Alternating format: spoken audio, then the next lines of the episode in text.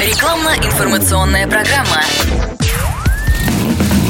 Под капотом. Лайфхаки от компании «Супротек». С вами Кирилл Манжула. Здравия желаю. Любой автомобилист знает, что главная примета прихода весны, как, собственно, и зимы, это очереди на шиномонтаже. Уверен, в большинстве регионов нашей страны вы уже обратили внимание на эту примету. О том, что и как следует делать шиномонтажникам, любой из опытных водителей знает на зубок. Но вот о том, какие вещи категорически противопоказаны при замене резины, известны далеко не каждому. Многие специалисты или те, кто таковыми себя называют, используют для монтажа резины мыльный раствор. Да, дешево, но отнюдь не сердито. Дело в том, что при работе с мылом проще простого повредить бортовое кольцо шины. И она неплотно сядет на колесный диск. В худшем случае может даже деформироваться силовой каркас. Поэтому надо следить за тем, что используют мастера. Единственно правильный инструмент – специальная монтажная паста. Ни в коем случае нельзя применять при балансировке самоклеящиеся грузики, которые мало того, что быстро отклеются, так еще и провоцируют появление коррозии.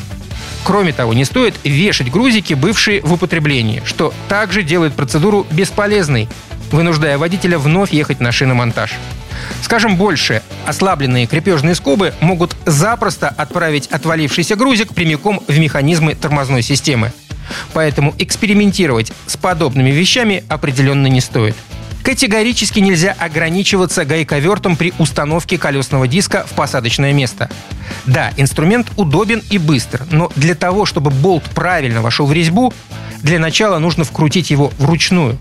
Как, собственно, и руками проверить необходимый уровень затяжки после того, как колесо окажется на земле. И еще, пневматический гайковерт нередко срывает головки так называемых секреток, поэтому злоупотреблять его возможностями крайне противопоказано. Кроме того, не следует пренебрегать мойкой шин и колесных дисков.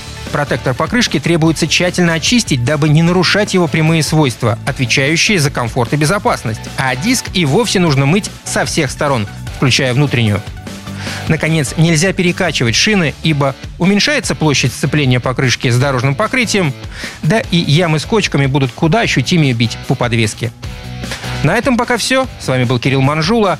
Слушайте рубрику «Под капотом» и программу «Мой автомобиль» в подкастах на нашем сайте и в мобильном приложении «Радио КП», а в эфире с понедельника по четверг в 7 утра. И помните, мы не истина в последней инстанции, но направление указываем верное.